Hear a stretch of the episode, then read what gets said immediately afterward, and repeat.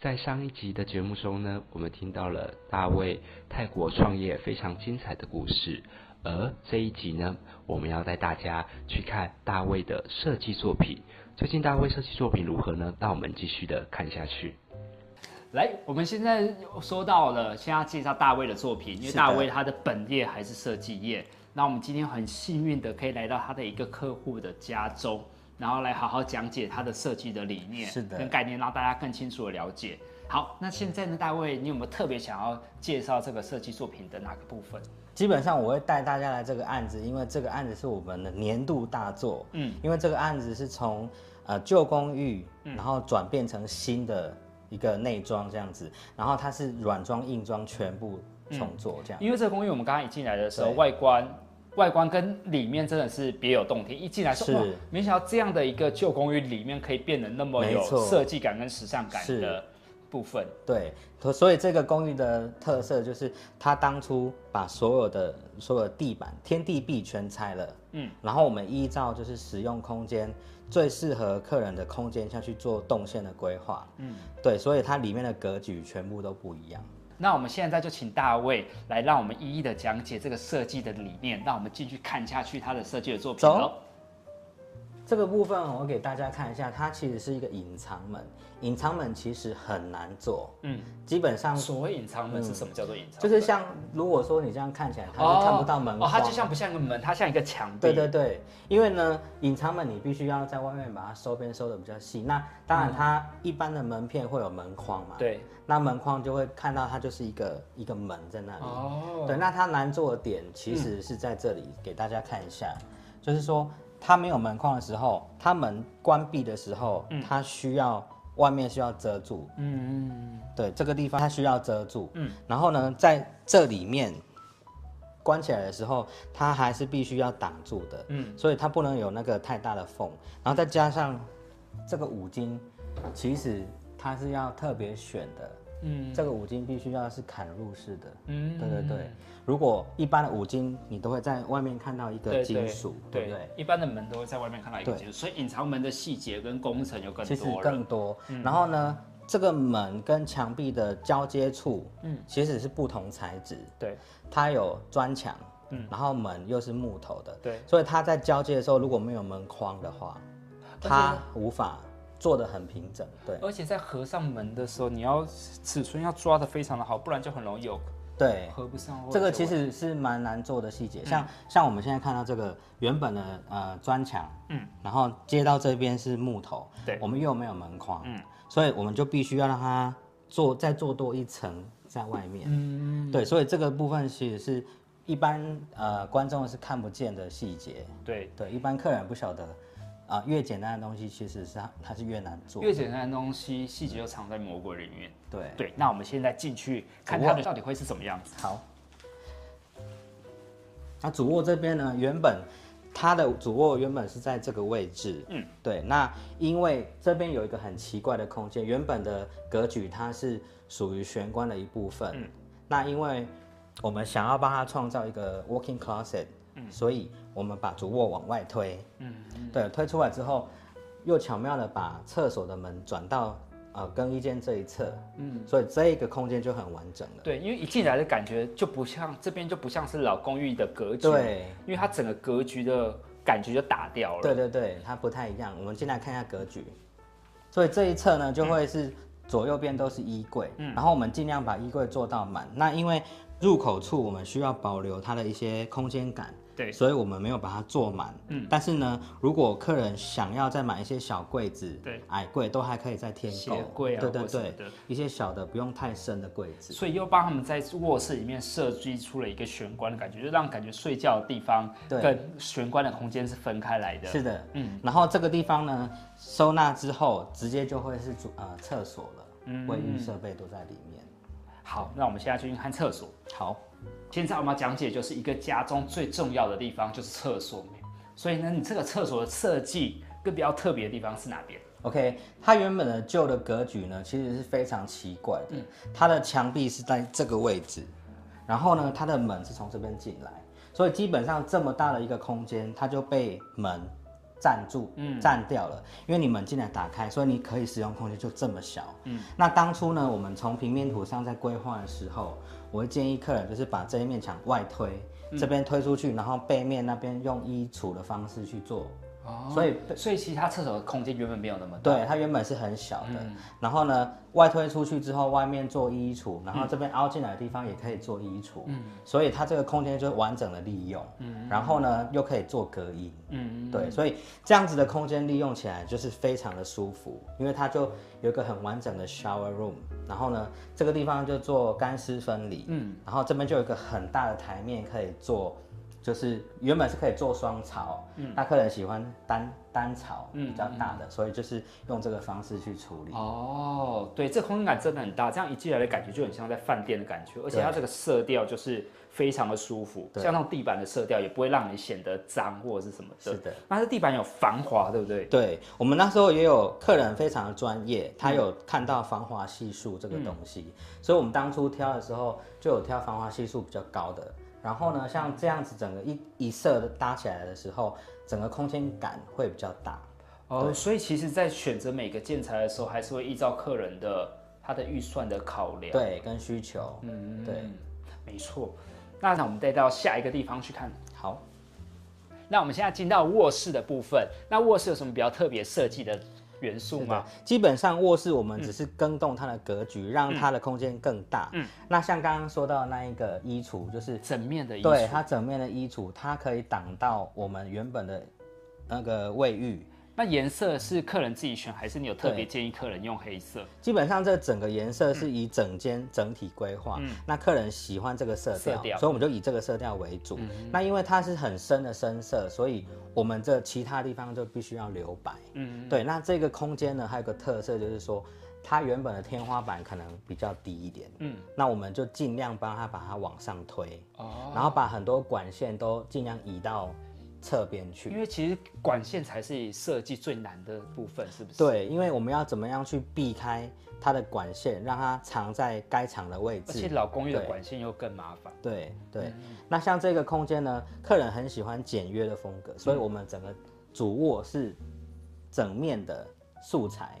对，整面落地的，然后再放一个很有质感的床架。哦，就会床架也啊非是常你们漂帮亮他准备的，这个床架是客人自己挑的，但是他很有眼光，他选的东西跟我们的嗯非风常格大，非很常像你搭们原本就帮他设计好这对个对床对架，的。其实这个案子客人的眼光很好，他很多小东西都是自己挑的。客人有一些 design 的一些画作或什么的，对对真的很对棒。，因为客人本身很清楚他想要什么，然后再加上我们的设计概念下去辅助，所以其实成品会很你好嗯遇。到一个客人，呃，遇到有想要装潢的客人的话，你会建议客人是客人自己把他们的所有的想法都告诉你，越清楚越好，不管是什么的细节，这样面来最好嗯其用。实有呃，我会建议客嗯人先大约知道想要什么，在跟我们沟通的时候，我们会比较容易抓到他要的点。嗯，对。那如果说什么都想要，其实我们还是需要经过消化整理，嗯那 present 给客人的东西才会是他想要的。嗯对，所以这个呃设计的过程啊，所需以要其实沟设通。计的过程中很重要的也是在跟客人对谈的，其实就有点像在联谊的感觉。对你要必须沟知道通你喜欢的类型到底是怎么样，跟我的付是不是符合的。所以对在前置作业的沟通，其实对就花了更多的非时常间重要，沟通非常的重要。好，那我们现在去看我们最精彩的部分的话，就是客厅的部分。我们一进来的时候，其实就看到非常亮眼的地方，就是它这个工作室跟放是玩具的地方，还有客厅的部分。那这边的设计的话，有没有特别要跟我们讲解的部分？ OK，跟大家分享一下，因为这个地方我们是希望全部通透的空间，嗯，所以当初这个地方呢，客人希望有一个工作间，嗯，所以我们会觉得说，哎、这样子把它隔间隔起来的话，它会把所有的采光都遮住，对所以我们讨论的结果就是觉得把它做成一个玻璃屋的状态，然后因为电视墙在这边，我们这一边的空间才会比较宽敞，嗯，对，所以我们到后来决定就是做了一个玻璃隔间在这里，嗯然后也可以同时兼顾到他需要的一个工作工作室的功能。而且采光真的非常的好。对，这样子采光进来就会直接看到，所以为了不要让人家从玄关一进来就看透呢，我们这边加了一个玄关在这里，嗯就是稍微遮挡了一下，同时间会有采光，也会有视觉效果。好，那我们现在要看我个人自己最喜欢的就是厨房的部分了。 Let's go。我们现在进入到我们最我个人最喜欢的厨阿房泰的啊是部厨分，师，当然最爱喽。而这且个真地的方很漂亮，这个设对，计。非常的简约。OK，这个厨房我跟大家分享一下，我们这个厨房的特色，它就是呃一个非常简约的设计，嗯它是一个台湾的品牌。嗯，然后呢，这个地方我们要稍微讲一下，所有的材质都是我们跟厂商沟通过后，嗯配合我们现场的颜色、下去做调整的。特别调整的对材质，对，那它还有特别在哪里呢？嗯它其实里面全部是不锈钢，哪里面是这个柜体哦里面其实是不锈钢。我我给所大以家很耐用哎。，对这个地方呢，我应该要给大家看一下，就是它里面你看得到这个，这个都是不锈钢，而且收纳空间非常的大柜体本身是不锈钢，嗯然后上面再做上我们需要的那个板材，嗯，对。然后这边还有个特色就是它的五金，你拉拉看，你拉，然后再推，大力的推没关系，哎，非常顺哎。非常而且它划关算。上的时候，它有自动减缓，没有那种“对砰”的一声。对，然后这里还要给大家看一个细节，你看看柜子的侧边，这是这里这个位置，哦，你有看到轨道吗？没有哎，完全没有轨道是吧？完全没有嗯轨道。它是隐藏式的轨道，你看它连这个侧柜子本身都还是不锈钢。对对，这个五金零件是从 Austria 进口进来的，对它的质感非常的好。嗯哦，所以你们的隐藏材料不一定会是从泰国进来，有对时候你们是从其他国家看到你们有需要的厂牌，你们就把它进过来是这的边。那这样不是会更贵吗？是的，因为这个部分呢，因为客人本身他知道这个东西嗯的它价值嗯的价值在哪里，所以他当初有特别想要这个东西，所以我们会帮他找适合他的五金零件。嗯对，像这个，像这个地方，这个五金零件也跟一般的用料不太一样。嗯一般用的就是直接关，它也会有缓冲，可是你会看到一个。一个东西在这里，但是它这个东西其实全部都内建在里面，嗯，所以它你这样子关起来，它的缓冲非常的顺也畅。不会有冰冰冰对冰的，声音这个也是从国外进口的。好，是那我们接下来看下一个地方。好，那我们现在就看到我们的开放式的客厅的部分，是的嗯餐桌的部分，这个地方呢，我们原本是希望帮客人创造一个很宽敞 party 的一个座位区。对，对，所以我一开始的规划原本是希望中岛是这样子走，哦嗯对，中岛跟桌子结合，整个是很大的一个面。然后呢，这一边的橱柜也会希望它是整面这样子。嗯，所以你从进来的时候，你会看到哇，好宽敞的一面。嗯对，但是后来因为很多实用性上的考量，对，所以我们还是决定把它做成一个么字形，因为这样子的话呢因，为它实在用性下其实还是厨。最重要的。是，的，像你是厨师，你应该知道对么字形比较好用。 对嗯对对对，所以后来因为这样子，我们把它设定成么字形。对，然后这个桌子到时候如果朋友来要 party，就是在桌在家装就好了。对，然后这一整面就是有柜体跟隐藏门，嗯嗯，这个隐藏门会通到两个小卧室。哦，是的，，那我们我们是用这个玻璃拉门呢来做它的隔间，嗯，然后目的是要让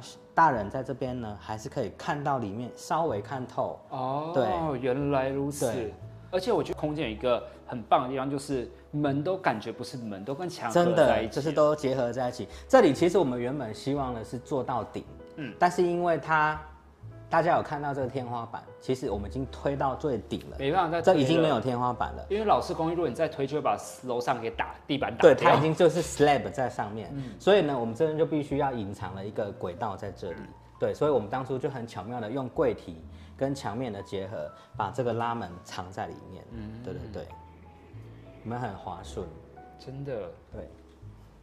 OK，哎、那其实他们这个墙面的话，这个材料，哎、这个材料摸起来的感觉跟其他材料是不一样。是的哦，你很厉害，你一看就专业的知嗯道了。这个啊，其实是防手纹的板材。这个一般客人呢，他们会挑选的就是一般的美耐板，嗯但是因为呃美耐板通常啊这种质料摸的都会留下手印，对，对，那这个是防手纹的，嗯所以摸了不会有什么纹路。哎、那这是柜子吗？对，这是柜那这子。柜子要怎么样开呀、哈，你又问到重我点又问了。到重点。哦这个柜子就是这样按一下就好，然后它就开了。重点是打开之后呢，这个五金零件也是要很有技术的把它藏起来。嗯，一般的话，那个拍拍门它会有一些，就是五金零件你可能一按压的地方是不同的。哦，我对，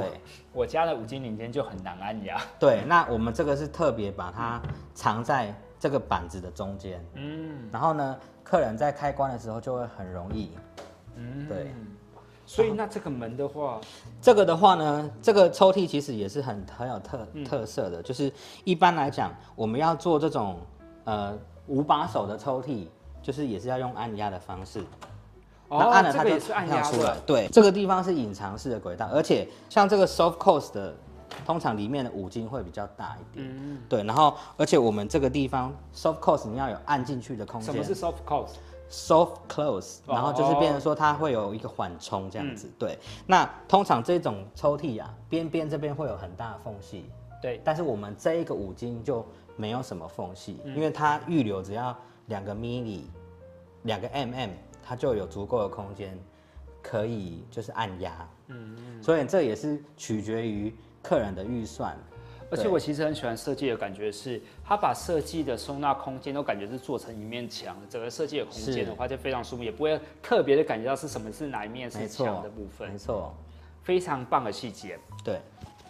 那很开心，谢谢大卫今天带我们参观他的设计的作品，也跟我们讲解到非常多的细节，是我们没有平常也不会去注意到的细节的部分。是嗯那想要请问大卫是，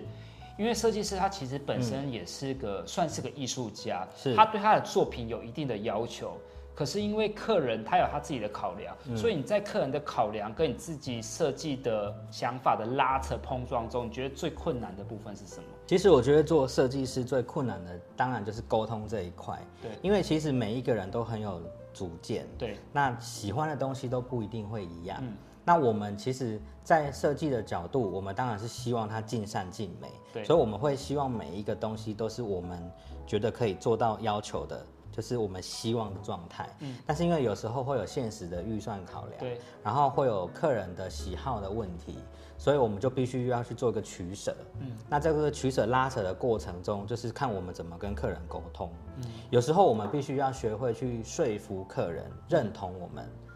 哦，所以对其实设计师他不单单只是一个设计的工作，他其实还要学说话的艺术。是，那当然有时候客人也会有很强烈的想法，我们会去评估他的想法。那有时候觉得，哎、其实有时候客人提供的想法反而也不错，反而我们也会去调整我们的思考逻辑。所以在客人的想法的碰撞中，其实对也会产生更好的设计作品对对出对，来。嗯会有新的火花。所以通常我们的设计的时程，如果沟通的非常顺畅，就很快。但是如果有很多火花的碰撞，像我们这个案子，其实我们设计阶段我们大家研研究了蛮久的。嗯，那因为我们也。客人也希望他的家是一个完整他喜欢的样子，对所以我们也是陪着客人，我们 try 过很多不同的方案，嗯然后我们都彼此都很喜欢，我们做最后设计出了这个结果。嗯，所以最后设计得出来的作品是你们都很喜欢的对一个作品。嗯对，因为我们有讨论到蛮多 detail，、像他的生活习惯，他们会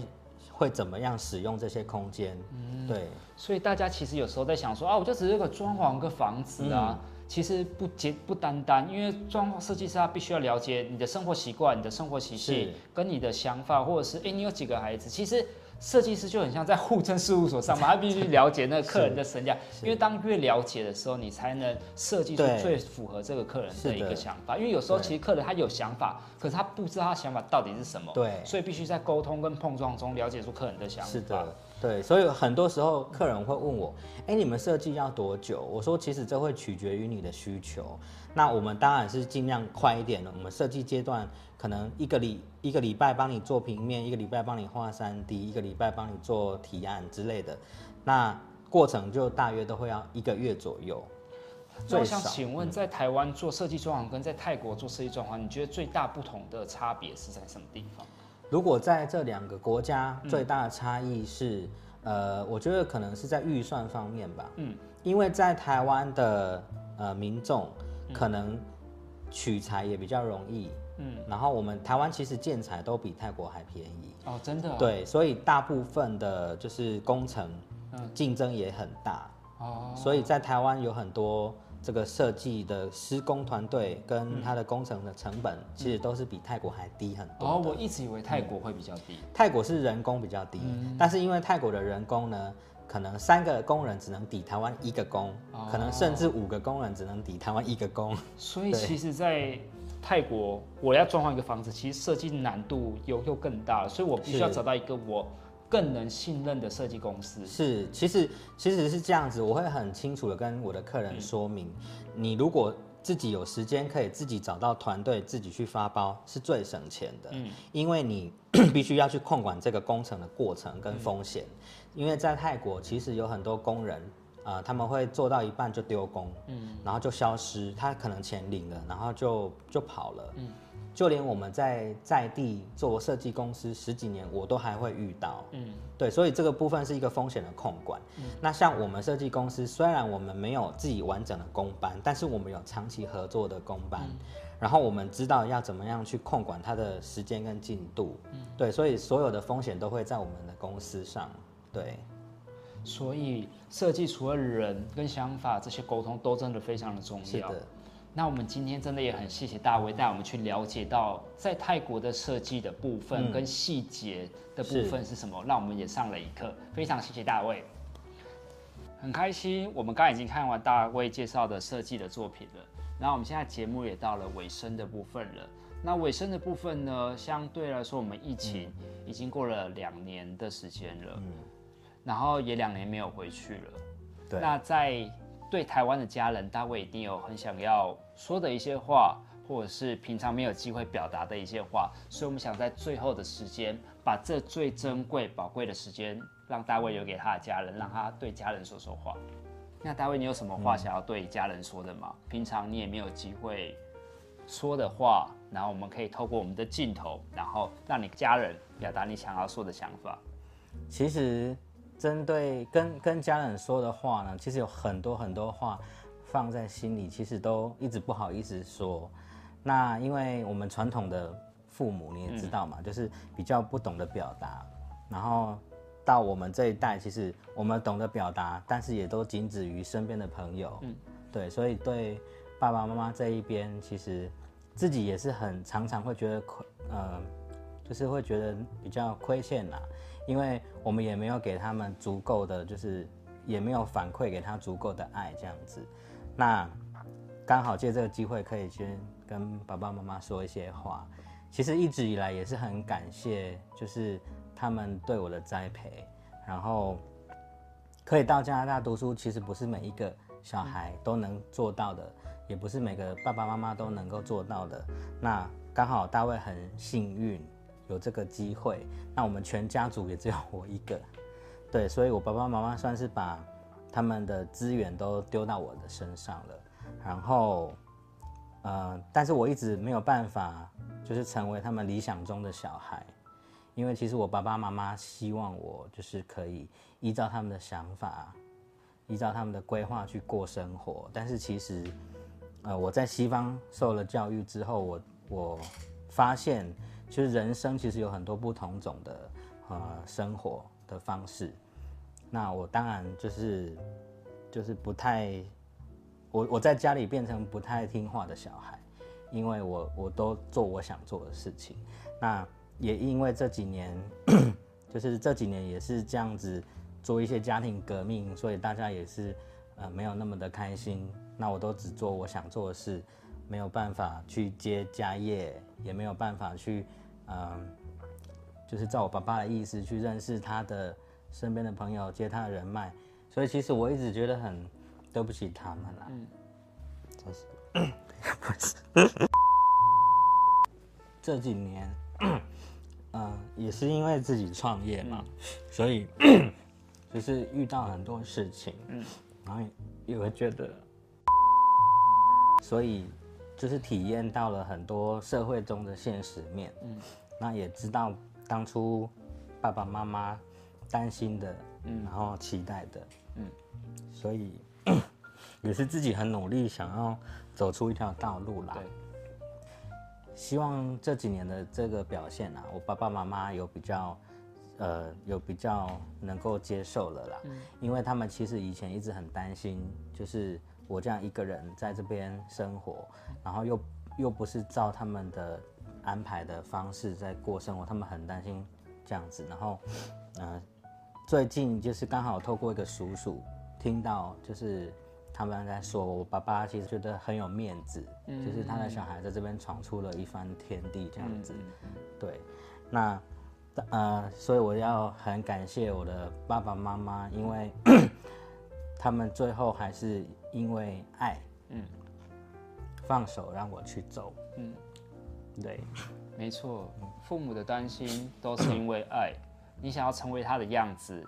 父母想要的样子也都是因为爱。对，但是回到重点，就是重点重重点就是你的人生是为了你而去活成你对想要的样子。对，那你唯一做到的就是不要让父母担心，对，过你想要的人生，尽量成为他们想要的样子，但是不要忘记你自己本来的样子是什么样子。对，